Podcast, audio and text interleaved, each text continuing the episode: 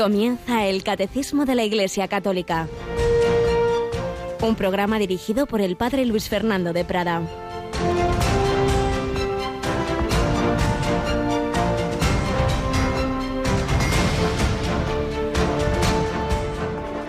Jesús le dijo a la mujer, han quedado perdonados tus pecados. Tu fe te ha salvado. Vete en paz. Alabado sean Jesús, María y José. Muy buenos días, mi querida familia de Radio María, en este jueves 17 de septiembre.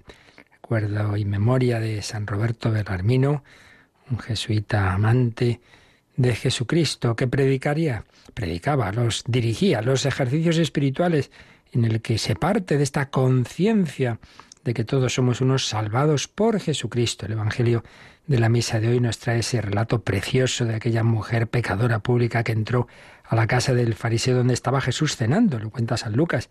El capítulo 7 se pone a llorar a sus pies, se pone ahí a, a, lavárselos, a enjugárselos, etc. Y el fariseo está juzgando internamente a esa mujer. Y Jesús dice que al que mucho se le perdona, mucho ama, al que poco, poco ama.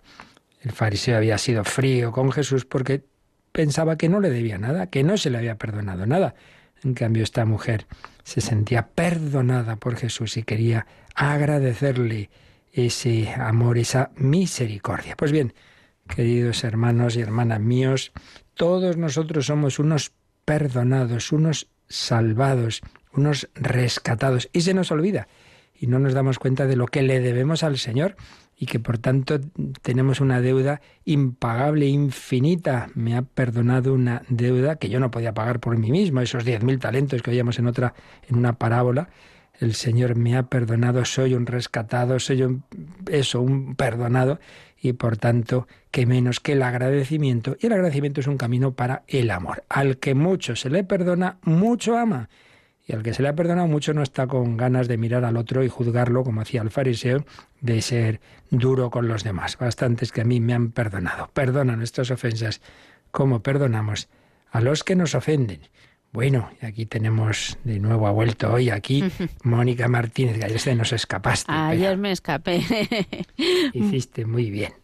Bueno, había que hacerlo. Había que hacer algunas cosas y además así ya empezamos a también a oír otras voces que próximos días también tendremos aquí a otra compañera tuya algún día, ¿verdad? Hasta que nuestra buena Yolanda vuelva de sus vacaciones más que merecidas, a Natalia. Sí. Oye, Mónica, pero ayer tuviste una sorpresa en el programa de las 3 de la tarde entre amigos. Cuenta, cuenta a los que no, se no, enteraron. Yo no me aburro con el programa entre amigos, desde luego. Bueno, pues recibimos la gratísima sorpresa de recibir al presidente de Radio María en los teléfonos para hacer una petición muy especial. es que durante varios años se lleva se está intentando poner en marcha el proyecto de Radio María en Portugal.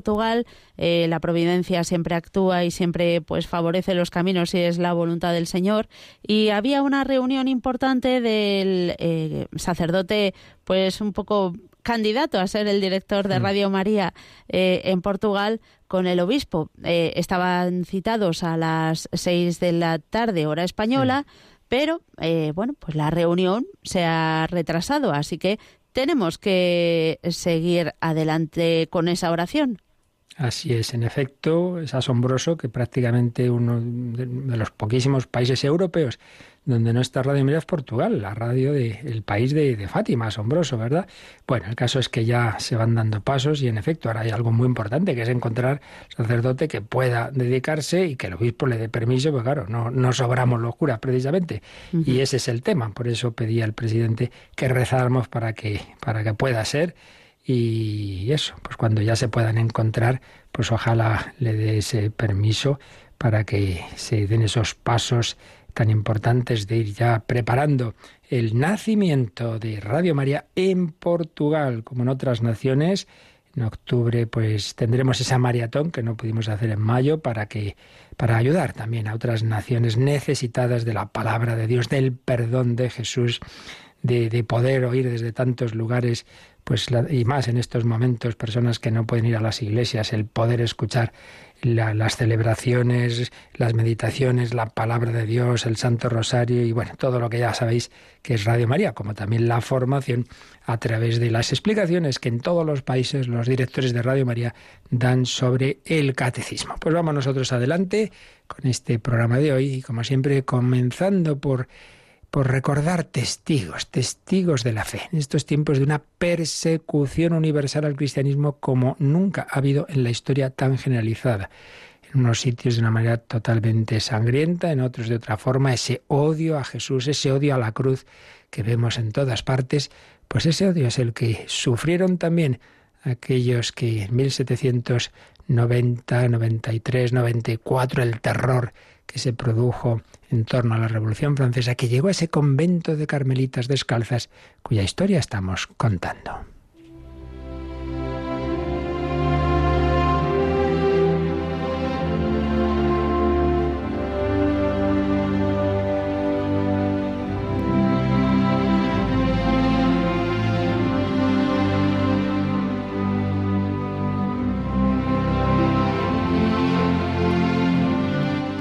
Las 16 carmelitas de la guillotina, las carmelitas mártires de Carmela de Compiègne o La conversión desde el miedo, titula el padre Tomás Álvarez este capítulo de su obra En Camino, 15 testigos. Nos habíamos quedado ayer en que aquellos miembros del directorio del distrito de esa localidad francesa, Compiègne, se presentan en el Carmelo porque claro, ellos pensaban que si había allí monjas con unos votos, que esos votos eran una esclavitud, que les habían quitado la libertad, que alguien las habría obligado. Y entonces las citan a declarar en el locutorio, van pasando una por una y todas dicen que no, no, que ya son muy libres de cuando han hecho sus votos y que quieren seguir allí, pero no se lo acaban de creer. Por eso ocurrió lo siguiente. A los pocos días esos mismos señores vuelven, recelan que desde dentro las religiosas hayan podido ser víctima de presiones no controladas por ellas. Pensarían que allá en el convento habría alguien escondido que las presionaba a responder de una determinada forma. Con lo cual, en este caso ya no se conforman en estar en el locutorio, sino que exigen entrar en la clausura. Van soldados, revisan todo. Se instalan en una de las salas. Llevan doce soldados, cuatro se apuestan a la puerta de la sala donde se instala el tribunal otros hacen guardia por claustros y corredores. Bueno, pues de nuevo, a desfilar una a una todas las monjas ante estos cinco miembros mm, representantes del directorio municipal. El secretario levanta acta formal de las respuestas de cada monja. Nos ha venido estupendamente porque tenemos esa acta y realmente es impresionante, como las actas de los mártires de los primeros siglos, aquellas actas que se hacían bajo el imperio romano. Entonces podemos leer lo siguiente. Va escribiendo el nombre de cada uno, como las llamaban, no como religiosas, sino Madame, Madame Lidoine, priora. Declara que quiere vivir y morir en esta santa casa y lo firma, tal, tal, tal. Madame Bride, su priora, declara que todo su deseo es vivir y morir carmelita y lo firma. Madame Piedcourt declara que ella, carmelita desde hace 56 años, querría con toda su alma disponer de otros tantos años para consagrarlos al Señor, y así lo firma. Madame Touret declara que quiere vivir y morir en su estado y firmó. Madame Brar, en religión de la Inmaculada Concepción, declara que es religiosa por propia voluntad y con mucho gusto, y que tiene la firme resolución de conservar su hábito a una costa de conquistar esta dicha a precio de la propia sangre. Y así, pues todas las demás iban diciendo más o menos lo mismo. Y así iban escribiendo, supongo que con asombro, estos hombres que no entendían nada del amor de Jesucristo. No habiendo nada más que hacer o que escribir, nos hemos retirado y todas las señoras mencionadas que componen dicha comunidad, salvo las que han declarado no saber o no poder firmar, han firmado juntamente con el procurador síndico y todos nosotros. Pero recordemos, ayer decíamos que había dos religiosas mayores que en un momento dado tuvieron miedo no hicieron al principio el voto de martirio. Luego sí, y aquí están sus firmas. Pero decíamos que había una joven, Sor Constanza, que aún no había hecho los votos. Entonces, a esta no le interrogaron, pues dijeron, no, si no ha hecho los votos ya es libre, ya es libre, márchese usted, márchese usted, que usted no tiene votos. Pues, pues no, ya esta Sor Constanza había tenido que vencer la resistencia de sus familiares, porque ya había entrado en el convento en tiempos que ya se intuía que las cosas iban a poner feas para la iglesia, como, como vemos en tantos momentos también hoy día. Ahora se presentan los familiares en el Carmelo para llevársela al hogar, acompañados de las autoridades revolucionarias de la ciudad. La tratan como una secuestrada, a quien hubiera que devolverle la libertad. Pero Sor Constanza se planta, dice que es mayor de edad y va a cumplir ya 29 años. Solo por la fuerza lograrán sacarla del Carmelo y consigue quedarse en él.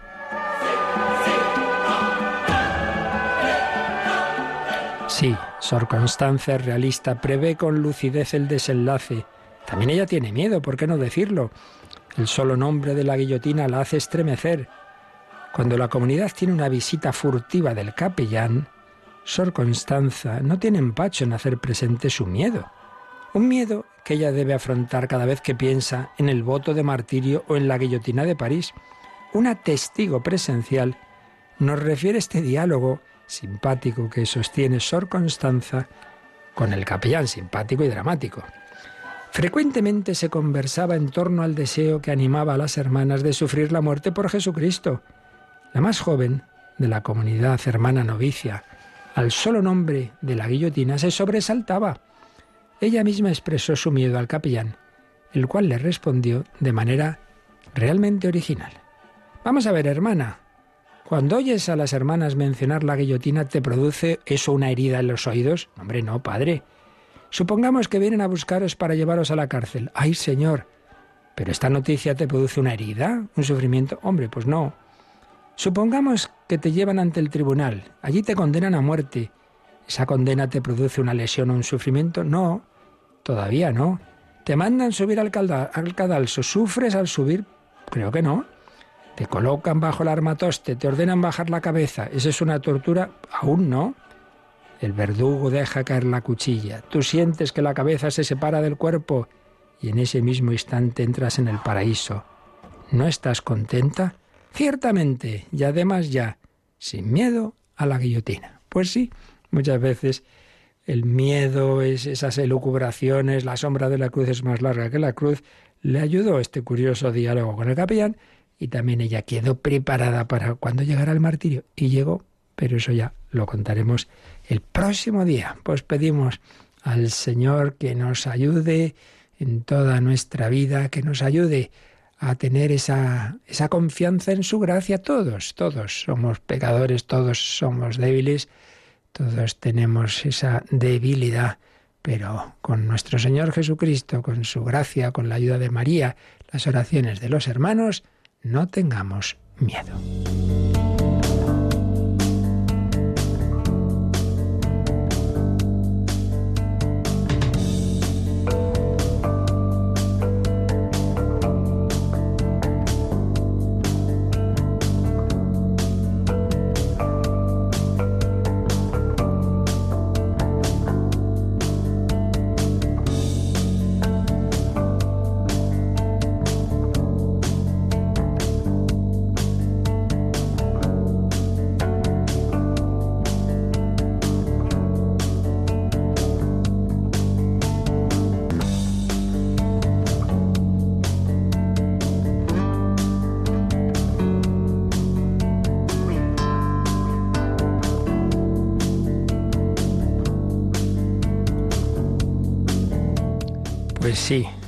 Mujeres, jóvenes o mayores, débiles con miedo, pero la gracia, el amor fue más fuerte que ese miedo, como tantas veces en la historia de la Iglesia, alimentados con aquel que murió en la cruz, recibiendo su palabra, su sacrificio, su cuerpo y sangre, la comunicación de su espíritu a través de la liturgia, el débil se hace fuerte, porque ya no soy yo quien vive, es Cristo quien vive en mí y aquel Saulo que perseguía a los cristianos, luego va a ser el mártir de Cristo, va a dar también su vida, su cabeza también, no con la guillotina, sino con la espada, fue cortada por el Señor. Bueno, pues estamos comenzando a ver estos números introductorios a la segunda parte del catecismo titulada La celebración del misterio cristiano.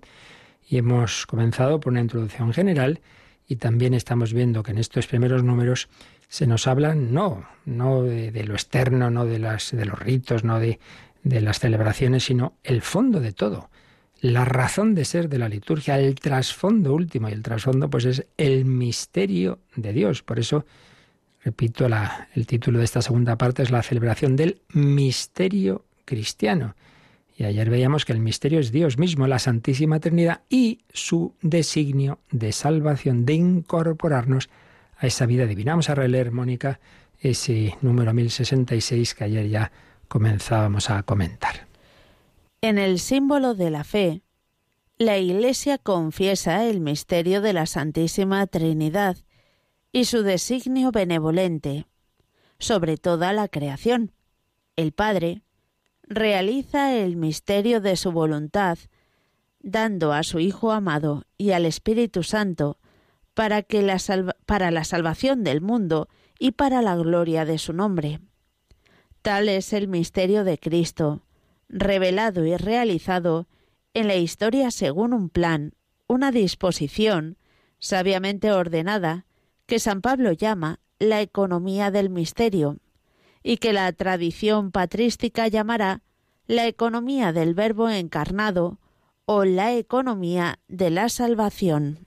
La economía, el plan, la distribución, el proyecto es lo que quiere decir que Dios ha trazado para invitarnos a esa unión con Él, que es de lo que se trata. Una unión de la que nos separamos por el pecado y por eso es un plan de salvación, de salvarnos de nuestra propia el propio daño que nos hemos hecho a nosotros mismos. una salvación que se realiza por la encarnación y redención del Hijo Eterno, que se hace nuestro hermano, y la comunicación del Espíritu Santo.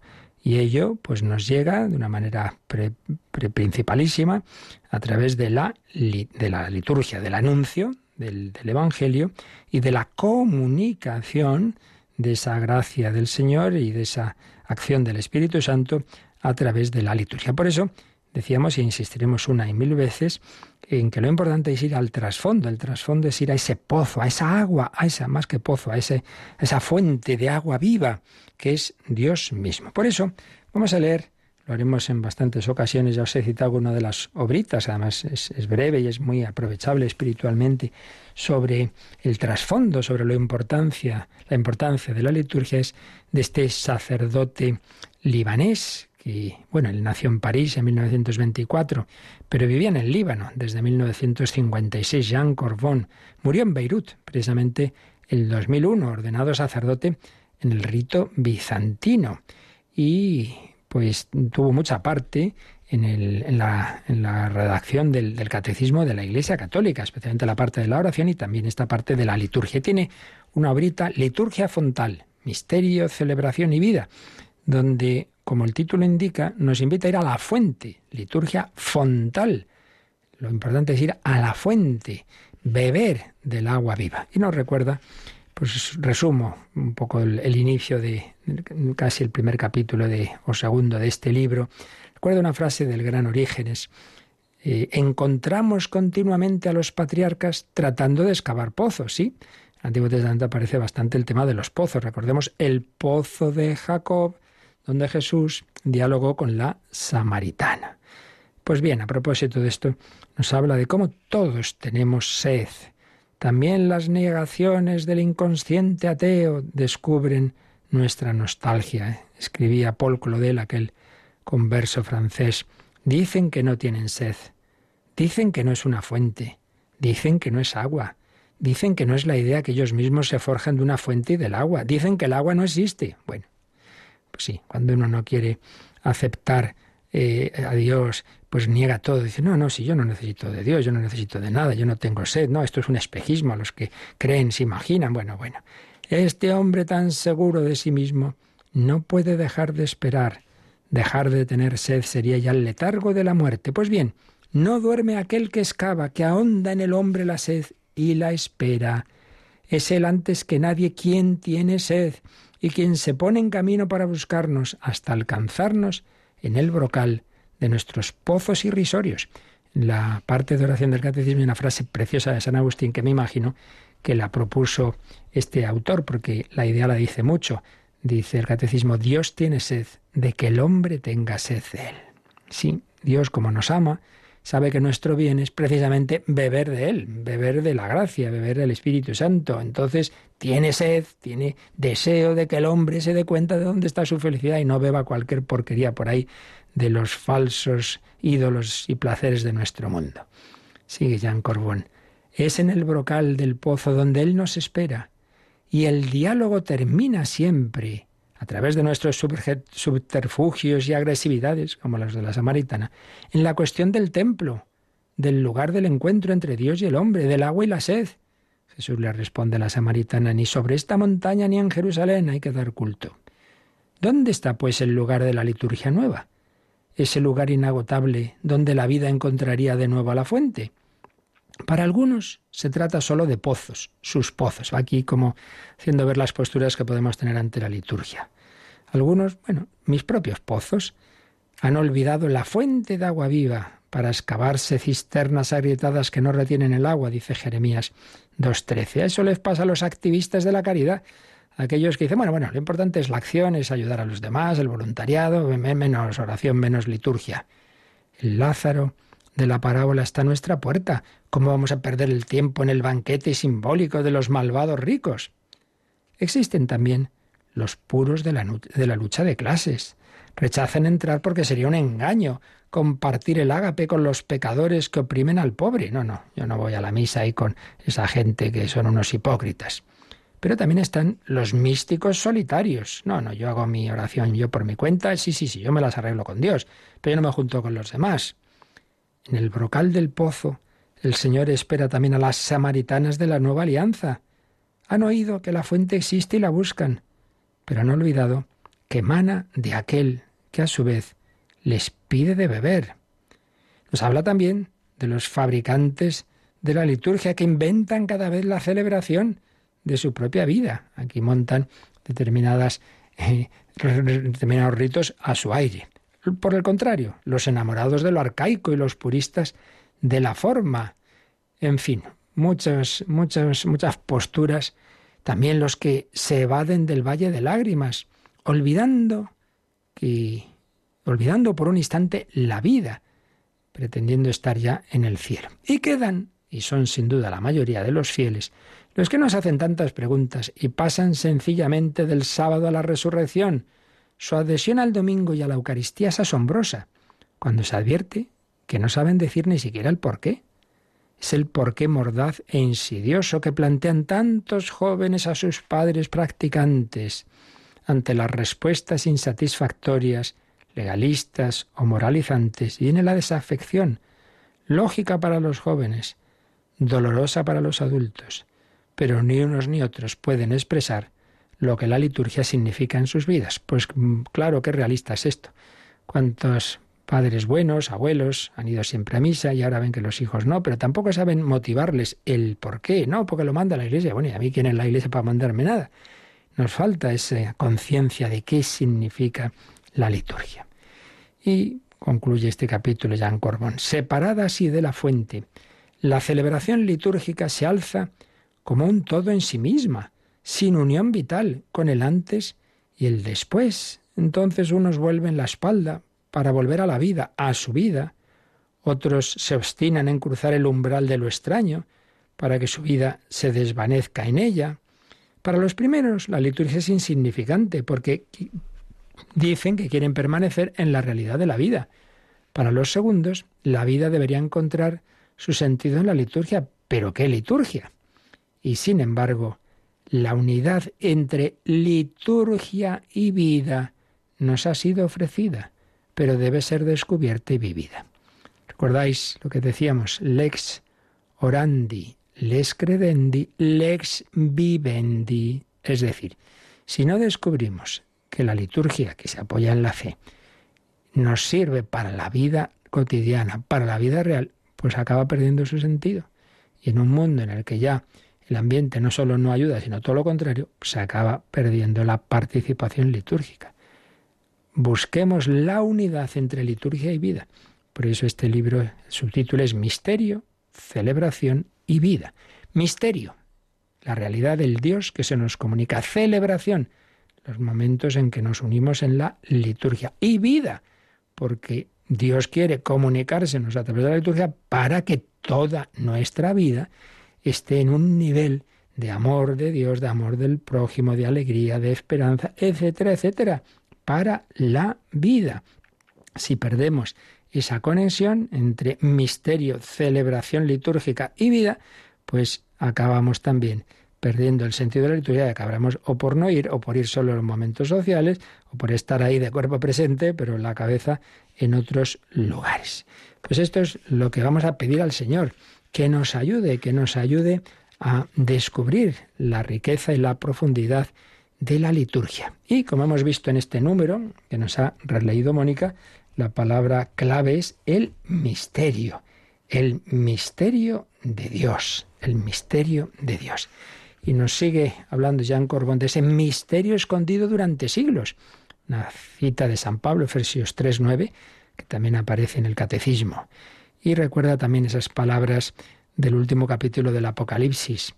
El ángel me mostró el río de la vida, límpido como cristal, que emanaba del trono de Dios y del Cordero.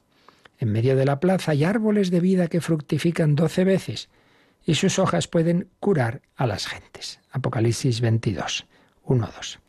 En esta visión, Juan, el vidente de Patmos, vislumbra la indescriptible energía de la Santísima Trinidad en el corazón de la Jerusalén mesiánica. Es ese, ese manantial, el manantial de la Santísima Trinidad y del Cordero. El Hijo Eterno ya ha sido hecho hombre y ha sido sacrificado como Cordero inocente. Y de ese sacrificio, de ese misterio pascual brota el agua viva. Al punto salió sangre y agua del corazón de Jesús, traspasado por la lanza símbolo de los sacramentos. Si nos dejamos empapar por el río de la vida, nos convertimos también nosotros en árboles de vida. ¿Veis la conexión con la vida?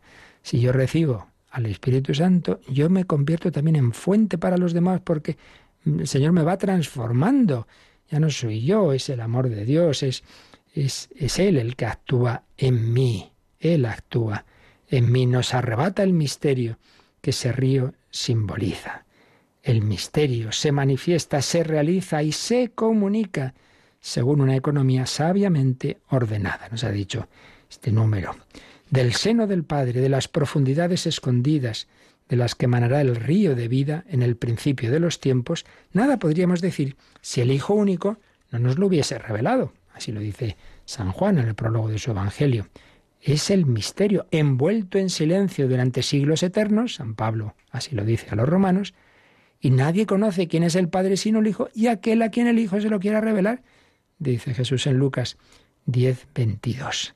Pues bien, como recordábamos ayer, a través de la economía entramos en la teología, es decir, a través de las obras de Dios, de cómo Dios ha actuado en la historia de salvación, conocemos cómo es Dios. Por sus obras se revela su ser, la Trinidad Santa se nos revela a través de sus acciones, de su designio de amor. Y así vamos conociendo cómo es ese Dios que nos ha querido salvar.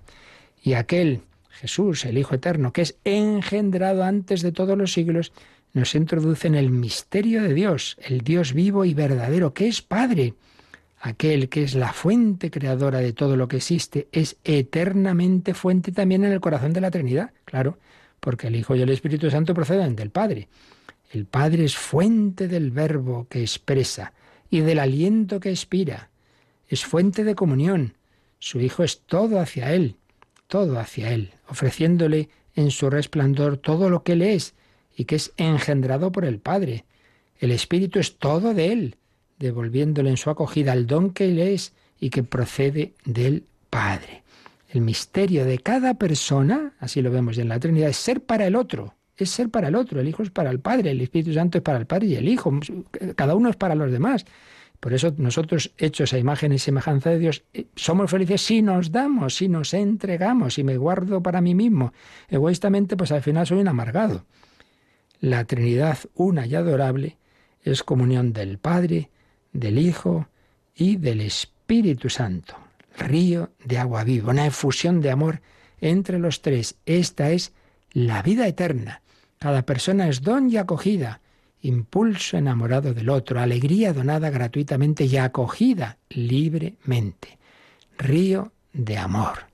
Un amor que Dios quiere que ese río llegue a cada uno de nosotros. Pues ese es el, ese es el, el misterio de fondo de la liturgia. ¿Por qué estamos llamados a ir a misa? Hombre, a beber, a beber el agua viva, a recibir el Espíritu Santo, a entrar en comunión con Dios, que estamos hechos para ello y si no te vas a quedar sin lo más grande. Todo ello gracias a nuestro Señor Jesucristo, que ha bajado del cielo a la tierra, que nos ha redimido. Por eso vamos a darle las gracias, vamos a cantar al Señor Jesús con un motete de Tomás Luis de Victoria, Oh Domine Jesu, sí, nuestro Señor Jesús, nuestro Salvador.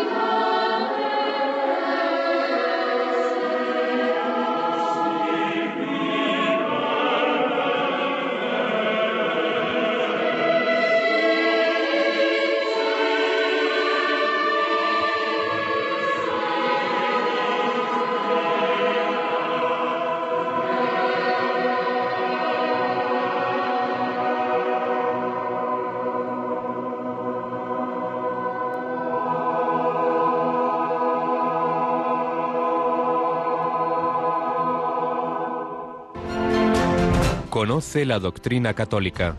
Escucha el catecismo de martes a jueves de 8 a 9 de la mañana y los sábados a la misma hora profundizamos en los temas tratados en el programa En torno al catecismo. Todo el drama de la historia está entre este don y esta acogida, la pasión de Dios por el hombre y el hombre nostalgia de Dios. ¿Aceptará el hombre llegar a ser árbol de vida o por el contrario pretenderá coger su fruto para sí? Palabras de Jean Corbon que nos sintetiza el drama de la historia hemos leído en este número que estábamos comentando un poco, pues que hay una historia de la salvación. ¿Por qué? Porque hay distintas etapas. Primero la creación, claro, Dios nos ha creado, ha creado a los ángeles, ha creado a los hombres, ha creado este mundo en el que vivimos para dándonos la vida y dándonos un espíritu, ángeles espíritus puros, nosotros en esa síntesis espíritu corporal, ese espíritu en el que podemos acoger o no libremente el don de Dios, la creación. Luego, Viene el pecado original. Decimos un primer no, pero Dios nos rinde, nos ofrece su salvación, su misericordia y viene pues esa etapa que llamamos el tiempo de las promesas, las promesas de la salvación. El primer anuncio ya, pues incluso a Eva, la, la mujer pisará la cabeza de la serpiente, etcétera. Por tanto, tiempo de las promesas, Antiguo Testamento, los patriarcas, los profetas, pueblo de Israel, el templo de Jerusalén, etc. Siguiente etapa, la plenitud de los tiempos. La plenitud de los tiempos. El Padre nos envía a su Hijo el advenimiento del misterio, el misterio de Dios, se hace humano, el verbo se hace carne, pero de manera humilde y escondida es la kenosis, escondimiento. No se hace un emperador y todo el mundo, aquí está el Hijo de Dios, no. Nace pobre en Belén, muere crucificado. El verbo se ha hecho carne y carne humillada. La kénosis del Hijo. La hora de Jesús, el acontecimiento escondido, la cruz. Pero ese crucificado, ese sepultado, resucita, resucita y ascendido a los cielos, desde allí va a venir el río de la vida. ¿Cómo se nos va a comunicar? A través de la iglesia, a través de la Iglesia, Pentecostés, advenimiento de la Iglesia. Se nos da el Espíritu Santo y es ese primer momento, ese primer Pentecostés, pero no lo olvidemos, no lo olvidemos. Em, toda la, acción de la Iglesia, toda la liturgia, todos los sacramentos es un Pentecostés continuado. Tú eh, vas a la misa y ves que el sacerdote pone el pan, las manos sobre el pan y el vino, está invocando al Espíritu Santo. Y vas a la confirmación, por supuesto, y también se extienden las manos, invoca al Espíritu Santo. Bueno, y así en todo, porque de nada serviría ninguna acción litúrgica si no actuara ahí el Espíritu Santo. Por tanto, Pentecostés continuado. Y todo esto ya mirando, naturalmente, a la consumación de los tiempos los últimos tiempos, el Espíritu y la esposa. Ven, Espíritu Divino, ven, Señor Jesús. Y en conexión con la liturgia celestial, esto ya lo veremos, muy importante, no hacemos aquí nuestra liturgia terrena, sino que entramos en comunión con la liturgia celestial. Pues este es el, el, plan de Dios maravilloso realmente y esto es lo que se nos comunica en la liturgia. Es lo que el Señor pues realmente nos va, nos va dando en toda, en toda esta obra maravillosa de la salvación. Por eso, insisto, es muy importante que nos demos cuenta de que aquí estamos en contacto no con, simplemente con unas determinadas eh, celebraciones, unos determinados ritos, sino que estamos en contacto con la fuente, la fuente de agua viva.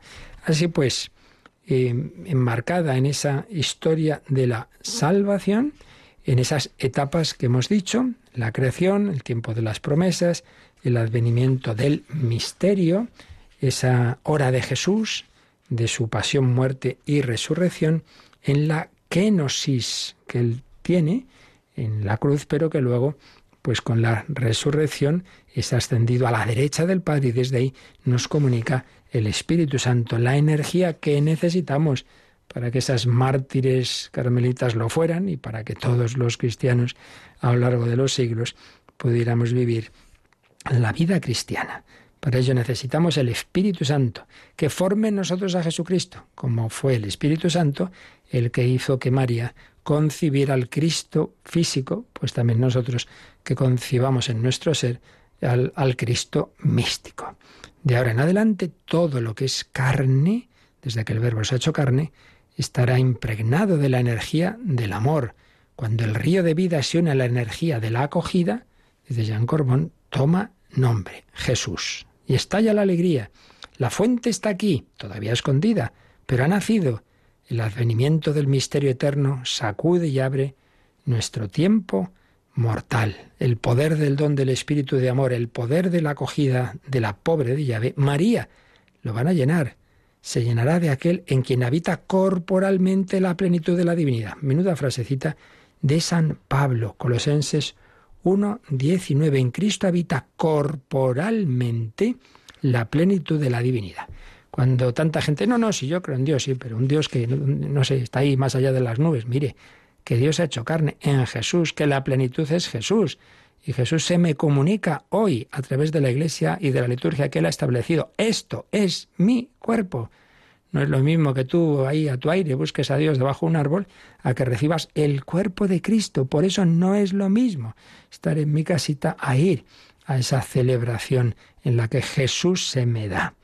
Así pues, mm, comunicación de Dios el verbo hecho carne. Bueno, pues vamos a pasar ya al siguiente número del catecismo que va a centrarnos ahora, esa economía de la salvación, va a decirnos cuyo, que su centro es el misterio pascual. Leemos, Mónica, el 1067.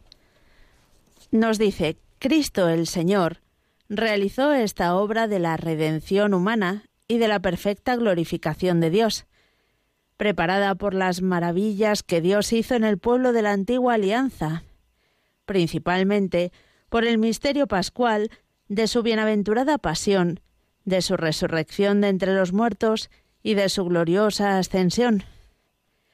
Por este misterio, con su muerte, destruyó nuestra muerte y con su resurrección restauró nuestra vida. Pues del costado de Cristo, dormido en la cruz, nació el sacramento admirable de toda la Iglesia. Por eso en la liturgia la Iglesia celebra principalmente el misterio pascual por el que Cristo realizó la obra de nuestra salvación. Bueno, pues este número, prácticamente todo él, es una cita de la Constitución sobre la Sagrada Liturgia del Vaticano II, la Sacrosantum Concilium, el número 5, donde se nos ha dicho, bueno, un poco ya os lo he ido introduciendo, lo he anticipado antes, ¿no? En todo ese plan de Dios, en toda esa historia de la salvación, en todas esas etapas, la creación, el tiempo de las promesas, el advenimiento del misterio, la hora de Jesús, la ascensión, Pentecostés, etc., el centro es el misterio pascual. ¿Qué es el misterio pascual? Ese paso que Cristo hace, hecho hombre, a través de la cruz y de la muerte, a la resurrección, la vida, la ascensión a la derecha del Padre y la comunicación del Espíritu Santo. Ese es el centro. Eso es lo principal. Entonces, nos ha dicho el catecismo, citando al Vaticano II, que Cristo realizó la obra de la redención, porque ya hemos dicho que partimos de que por el pecado original hemos estropeado ese plan inicial de Dios. Hay que, el Señor nos quiere salvar de ahí. Salvación que hace, podía habernos salvado sin implicarse, digamos, sin sufrir Él, pero lo hace a modo de redención. Hay un matiz aquí. podemos ver a un náufrago, el pobre ahí, entonces le echamos un, salvavidas, le echamos una barca, lo que sea. Bueno, lo hemos salvado, pero, pero yo no he sufrido. lo hemos sacado de ahí, pero sin, sin, sin, sin que ningún marinero se ahogara para sacarle. Pero Dios no nos ha salvado simplemente así, nos ha salvado al modo de la redención. ¿Qué es la redención? Recordemos, pues ocurría mucho, bueno, sigue ocurriendo ahora, pero ocurría mucho en la Edad Media, aquellos, aquellos forajidos o aquellos piratas de, países islámicos que secuestraban cristianos y, entonces si querían estos ser liberados había que pagar un rescate. Entonces la redención era ir y pagar, pero había órdenes religiosas que tenían el voto de incluso ofrecerse el religioso en lugar de esa persona. Y así se hizo bastantes veces. Entonces lo había redimido al cristiano que estaba preso, lo ha redimido este religioso con su vida. Bien, pues ese es el camino por el que el Señor nos salva. No solo es una salvación sin implicarse el Salvador, sino que es redención pago yo en su lugar. En el caso de Jesús, no solo yendo a la cárcel, sino a la muerte a través de una terrible pasión. Por tanto, obra de la redención humana, que a la vez es de la perfecta glorificación de Dios. Recordemos estas claves que dimos en la introducción general. Siempre hay que mirar dos aspectos en toda la, acción de Dios y, del hombre unido a Cristo y de por tanto de la liturgia.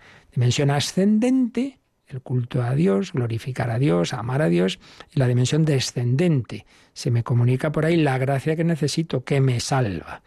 Pues bien, Cristo realizó esta obra de la redención humana y de la perfecta glorificación de Dios. Una obra preparada por las maravillas que Dios hizo en el pueblo de la antigua alianza, la etapa de las promesas. Pero la realizó principalmente por el misterio pascual de su bienaventurada pasión, de su resurrección y de su gloriosa ascensión. Eso es el misterio pascual, el paso que Cristo ha hecho a través de su pasión a la resurrección y ascensión. Y por este misterio, con su muerte, destruyó nuestra muerte y con su resurrección restauró la vida. Pues del costado de Cristo dormido en la cruz nació el sacramento admirable de toda la Iglesia. Esta escena es muy importante. Ese Jesús que acaba de morir, el soldado le atraviesa con la lanza, sale sangre y agua. Y ahí los santos padres vieron en esa sangre y agua como la fuente de la que iba a nacer la Iglesia. Si según la simbología del Génesis la mujer nace, la saca el Señor de la costilla del varón, ahora la mujer es la Iglesia, la esposa de Cristo nace de su costado abierto. Y dice que es el sacramento admirable de toda la Iglesia, porque recordad que la palabra sacramento no solo son los siete sacramentos, sino en general toda realidad sensible a través de la cual actúa Dios.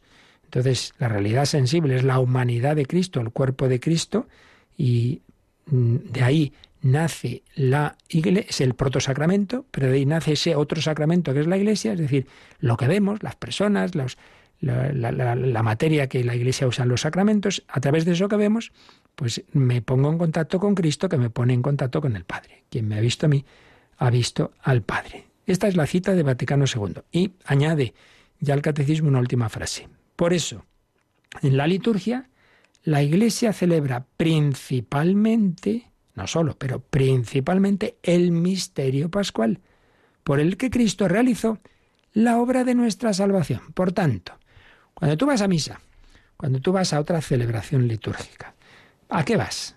A juntarme con los demás y a cantar, a mucho más. Vas a ponerte en contacto con la Santísima Trinidad, el misterio, a beber del río de agua viva y particularmente a beber de ese costado de Cristo, sobre todo en la Eucaristía y al comulgar, beber de ese costado de Cristo y participar, recibir los frutos del misterio pascual. Jesús sufrió, murió, resucitó, comunicó el Espíritu Santo para dártelo hoy a ti, hoy a ti. A los apóstoles les llegó en el cenáculo el día de Pentecostés, de manera fuerte, digamos. Antes también había habido comunicaciones del Espíritu Santo, pero de manera plena. Pues bien, nuestro Pentecostés principal es ese, la liturgia. Tú vas, estás llamado a ir a la liturgia a beber el Espíritu Santo, que es fruto de una muerte, que es fruto de una pasión. Tanto amó Dios al mundo que le entregó a su único Hijo. Si el grano de trigo no cae en tierra y muere, queda infecundo, pero si muere da fruto abundante. El fruto es tu salvación, es tu felicidad, es que vivas en la, en la amistad con Dios, que tengas fe, esperanza, amor, que tu vida tenga sentido y que tu muerte no tenga la última palabra ni la de tus seres queridos, sino que sea una puerta para el cielo. La Iglesia celebra principalmente el misterio pascual. El misterio pascual. Vamos a ver, Mónica, también cómo, porque aquí nos pone el catecismo un número marginal, nos pone el número 571, que nos hace una pequeña también definición de qué es el misterio pascual. El misterio pascual de la cruz y de la resurrección de Cristo está en el centro de la buena nueva que los apóstoles y la Iglesia, a continuación de ellos, deben anunciar al mundo. El designio salvador de Dios se ha cumplido de una vez por todas por la muerte redentora de su Hijo Jesucristo. Así pues, el misterio pascual está siempre en el centro de la predicación y de la liturgia, pero más completo, hay un número que ya veremos más adelante y que vamos ya a terminar hoy leyéndolo, el 1085, ahí es donde ciertamente se nos da una descripción más completa de qué es el misterio pascual y nos quedamos con ello y ya profundizaremos el próximo día. 1085. En la liturgia de la Iglesia, Cristo significa y realiza principalmente su misterio pascual. Durante su vida terrestre, Jesús anunciaba con su enseñanza y anticipaba con sus actos el misterio pascual. Cuando llegó su hora, vivió el único acontecimiento de la historia que no pasa. Jesús muere, es sepultado, resucita de entre los muertos y se sienta a la derecha del Padre, una vez por todas. Es un acontecimiento real, sucedido en nuestra historia, pero absolutamente singular. Todos los demás acontecimientos suceden una vez y luego pasan y son absorbidos por el pasado. El misterio pascual de Cristo, por el contrario, no puede permanecer solamente en el pasado, pues por su muerte destruyó a la muerte, y todo lo que Cristo es y todo lo que hizo y padeció por los hombres, participa de la eternidad divina y domina así todos los tiempos y en ellos se mantiene permanentemente presente. El acontecimiento de la cruz y de la resurrección permanece y atrae todo hacia la vida. Pues ya lo sabéis. ¿Por qué tenemos que ir a misa? Porque, pues tú verás, si quieres ir a recibir los frutos de aquel que murió y resucitó por ti, no vamos a recordar hechos pasados, porque este es un acontecimiento, nos acaba de decir el catecismo, que permanece. Cristo resucitado y vivo es el Cristo inmolado. Este es mi cuerpo entregado, esta es mi sangre derramada. Ya iremos profundizando en todo ello. Se nos ha ido el tiempo, pero bueno, quizá haya posibilidad de una, una consulta rápida y si no ya para el próximo día, pero en cualquier caso recordamos cómo podéis enviarlas. Participa en el programa con tus preguntas y dudas. Llama al 91005 9419. 91005 9419. Puedes escribir un mail a catecismo arroba radiomaria.es o escribirnos un mensaje al teléfono de WhatsApp 668 594 383 668 594 383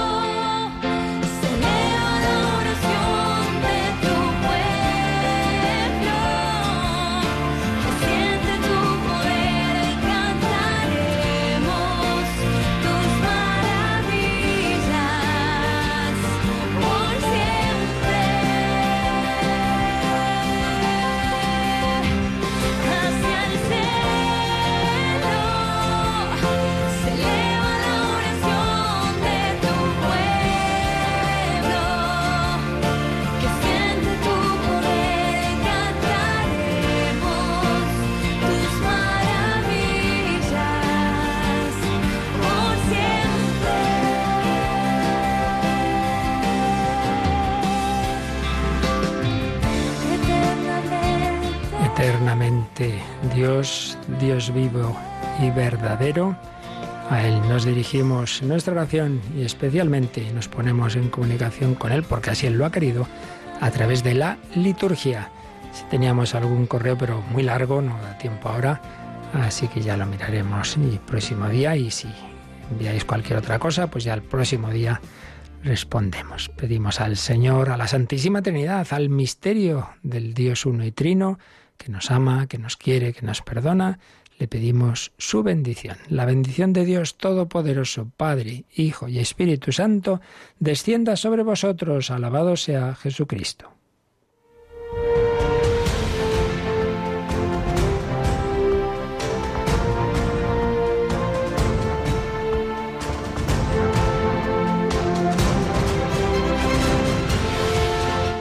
Han escuchado en Radio María el Catecismo de la Iglesia Católica,